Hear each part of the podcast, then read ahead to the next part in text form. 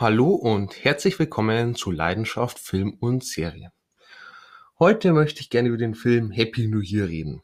Ähm, für mich gehört der einfach zu Silvester, Neujahr einfach dazu. Gucke ich eigentlich jedes Jahr dazu, ziemlich jedes Jahr. Und jetzt werden wahrscheinlich einige sagen, ähm, der Film heißt Happy New Year, heute ist doch erst Silvester, passt doch gar nicht.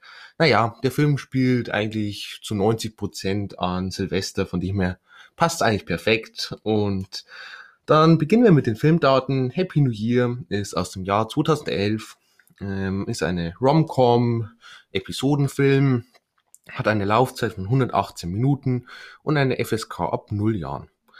Regie geführt hat Gary Marshall, ähm, den ist ein recht bekannter Regisseur, ähm, hat unter anderem Pretty Woman gemacht, ähm, ziemlicher Kultfilm. Auch Mother's Day, recht neu, aus 2016 glaube ich, der, ja, den, der ist mittelmäßig, sagen wir mal so.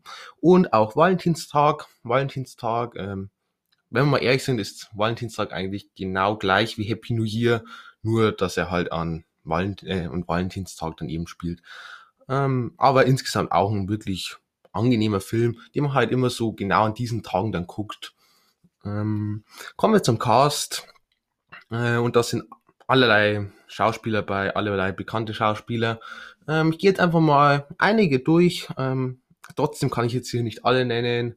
Ähm, beginnen wir einfach mal mit Halle Berry. Ähm, kennt man wahrscheinlich größtenteils aus X-Men, aus Storm oder auch aus Bruce, ein Netflix-Film, recht neu, ähm, geht um eine MMA-Fighterin und der war wirklich klasse, hat mich echt überrascht und kann man sich auf jeden Fall angucken. Und auch Catwoman ähm, ist von mir ein bisschen so ein Guilty Pleasure. Ähm, ich weiß, der, viele hassen den komplett.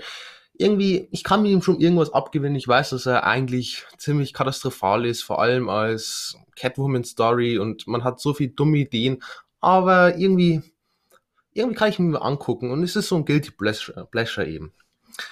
Dann haben wir dabei eine Jessica Biel, ähm, die kennt man zum Beispiel aus Michael Bay's Texas Chainsaw Massacre oder auch aus Powder Blue. Powder Blue ist ein recht unbekannter Film, aber auch gar nicht so schlecht.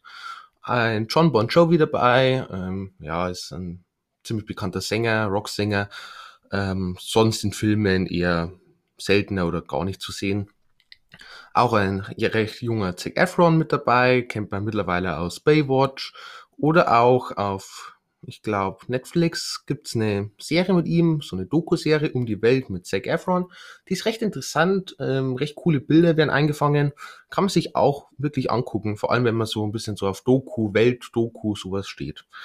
Ähm, ein Josh Duhamel, den mag ich recht gern. Ähm, kennt man eigentlich aus Transformers oder auch So spielt das Leben.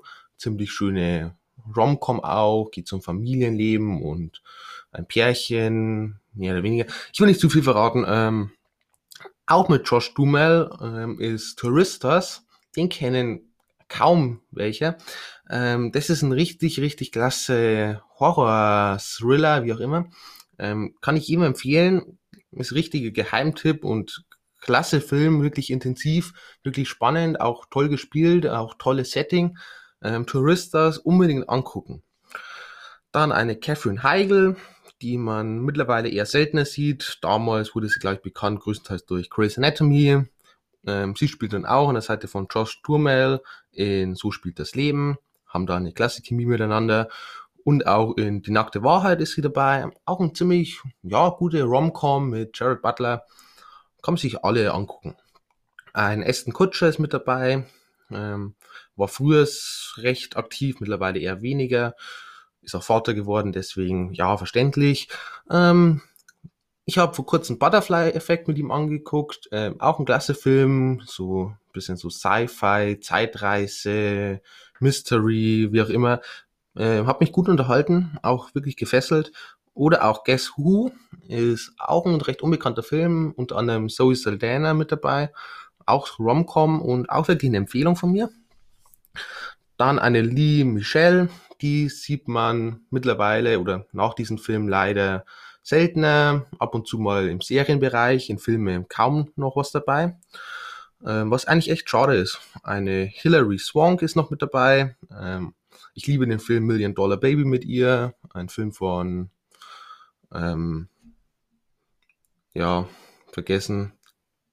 Egal. Äh, Million Dollar Baby, klasse Film.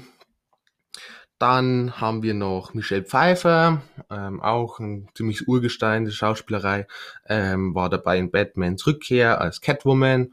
Ich bin kein Riesenfan von Batmans Rückkehr, um ehrlich zu sein, aber sie als Catwoman war klasse. Ähm, und auch an deiner Seite mit Jack Mickelson unter anderem. Ähm, auch wirklich ein ziemlich coole Rom-Com Liebesfilm. Ähm, ja, kann man sich beide gut angucken. Ähm, auch ein Till Schweiger dabei, als deutscher Vertreter jetzt hier. Ich bin kein Riesenfan von Till Schweiger, ich bin allgemein kein Riesenfan von deutschen Filmen. Ähm, Vier gegen die Bank habe ich gesehen, den fand ich ziemlich, ziemlich schlecht. Zumindest, ja, er war jetzt keine Vollkatastrophe, aber er war schon ziemlich schwer zu gucken, nennen wir es mal so.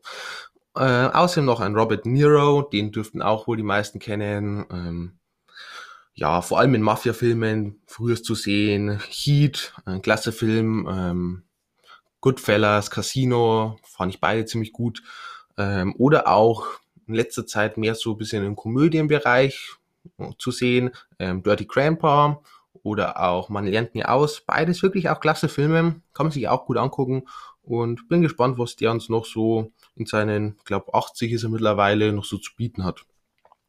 Kommen wir zur Story und wie gesagt, es ist ein Episodenfilm, also haben wir hier wieder mehrere Kurzgeschichten. Ähm, acht habe ich gezählt und ich mag so, wie ich schon bei der Review zu tatsächlich liebe. Ich werde einfach nur ohne Rollnamen, ohne irgendwas, einfach nur so ganz grob sagen, was in die einzelnen Kurzgeschichten geht, sonst dauert es hier einfach zu lang. Ähm, erstmal allgemein, alle Storylines starten ähm, an Silvesternachmittag und hängen in gewisser Weise dann mit einer großen Party oder diesem Ball Drop am Times Square dann zusammen, laufen darauf zu und haben auch untereinander gewisse Beziehungen. Ähm, die erste Storyline ist über eine neue Vizepräsidentin der Times Square Alliance und diese ist verantwortlich für den Ball Drop und dann kommt es zu Probleme. Für alle, die es nicht wissen, der Ball Drop findet immer an Silvester im Übergang zu Neujahr statt. Ähm, äh, am Times Square da ist so eine große leuchtende Kugel. Ich weiß nicht, ob es mittlerweile noch stattfindet. Ich denke mal schon. Und das ist halt so dieses große Highlight. Da kommt dann Countdown, eben zehn Sekunden oder so vor, oder eine Minute, glaube ich, vor Neujahr. Und ja, da sind allerlei Menschen versammeln sich und jubeln und feiern und küssen sich und das ganze Zeug. Ähm, riesen, riesen Party. Ähm, genau. Ähm, zweite Story sind ähm, zwei Pärchen, zwei Einzelpärchen sind beide schwanger und das, also die Frau, die ihr Kind als erstes im neuen Jahr gebärt, dieses Paar bekommt viel Geld, ich glaube 25.000 Dollar waren es. Und so entsteht so ein bisschen so ein Konkurrenzkampf zwischen den beiden Pärchen, wer nun das erste Baby eben gebärt. Dann haben wir eine ältere Frau und diese ähm, kündigt ihren Job, da sie dort mehr oder weniger immer nur drangsaliert wird und diese trifft auf einen jüngeren Mann. Und die Frau hat ziemlich begehrte Tickets für eine Party, zu der der junge Mann ziemlich gern hin möchte. Und ähm, im, Gegensatz, im Gegenzug zu den Tickets hilft dann der junge Mann der älteren Frau ihre Neujahresvorsätze, die sie sich aufgeschrieben hat, noch schnell zu erfüllen.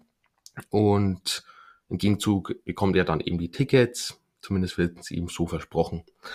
Ähm, die vierte Story, ähm, da ist ein Mann, der keine Lust auf Silvester hat.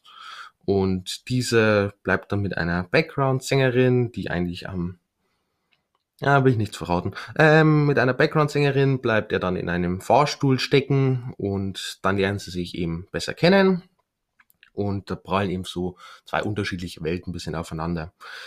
Ähm, dann fünftens, es gibt einen Geschäftsmann und der müsste eigentlich eine Rede am Times Square eben dann zum Neujahr halten. Und er kommt von einer Hochzeit und ist dann eben auf dem Weg nach New York. Doch dabei hat er dann einen Autounfall, beziehungsweise das Auto geht halt kaputt.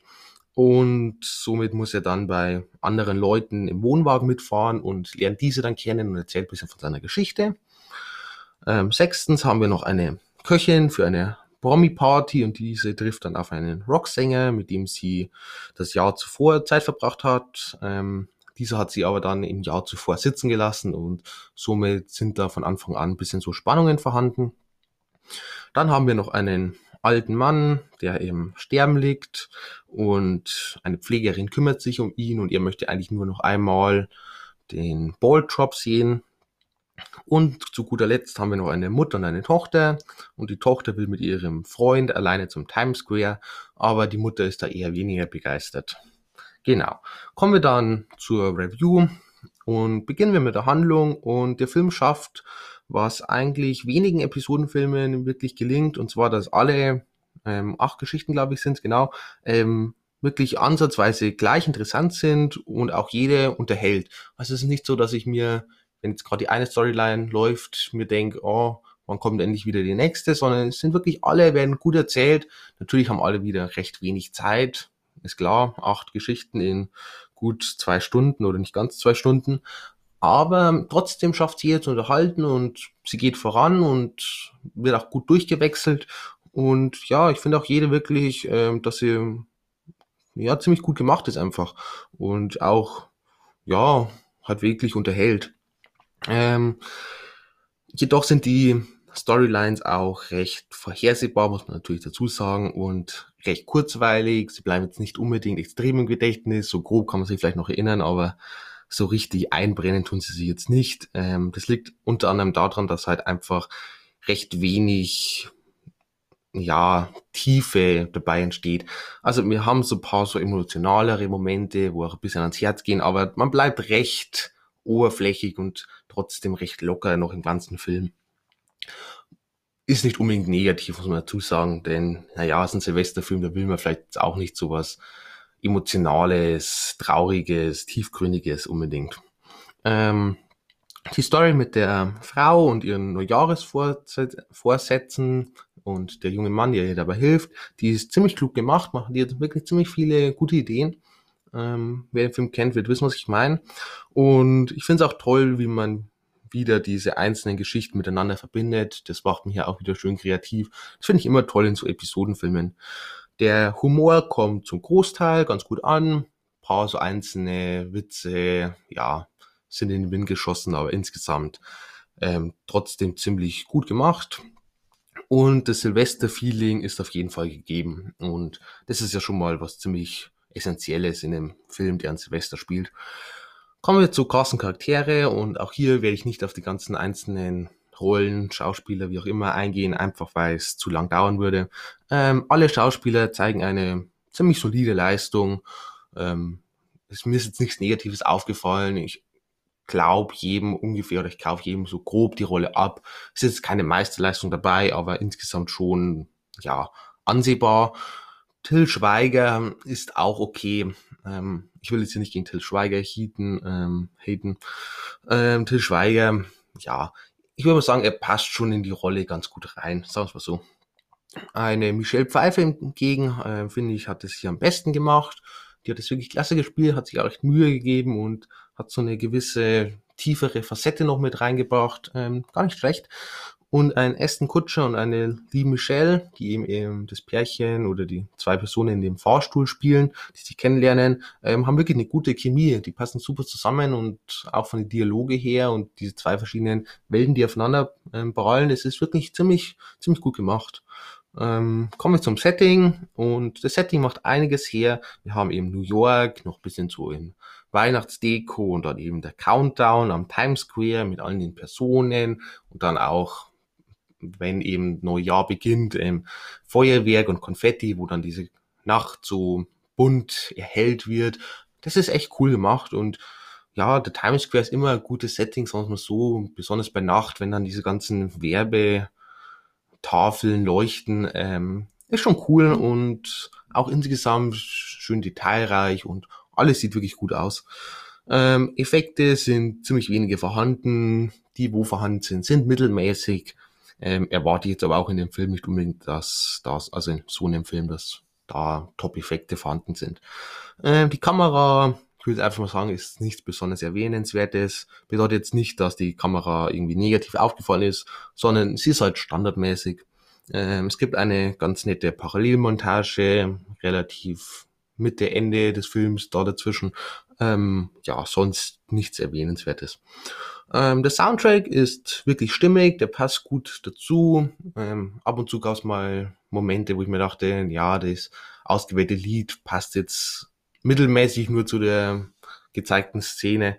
Ähm, insgesamt aber wirklich ein toller Soundtrack, der auch die Stimmung macht und ja, er ist halt poppig und das passt aber auch zu Silvester und zu dieser ganzen Rom-Com. Ja, genau.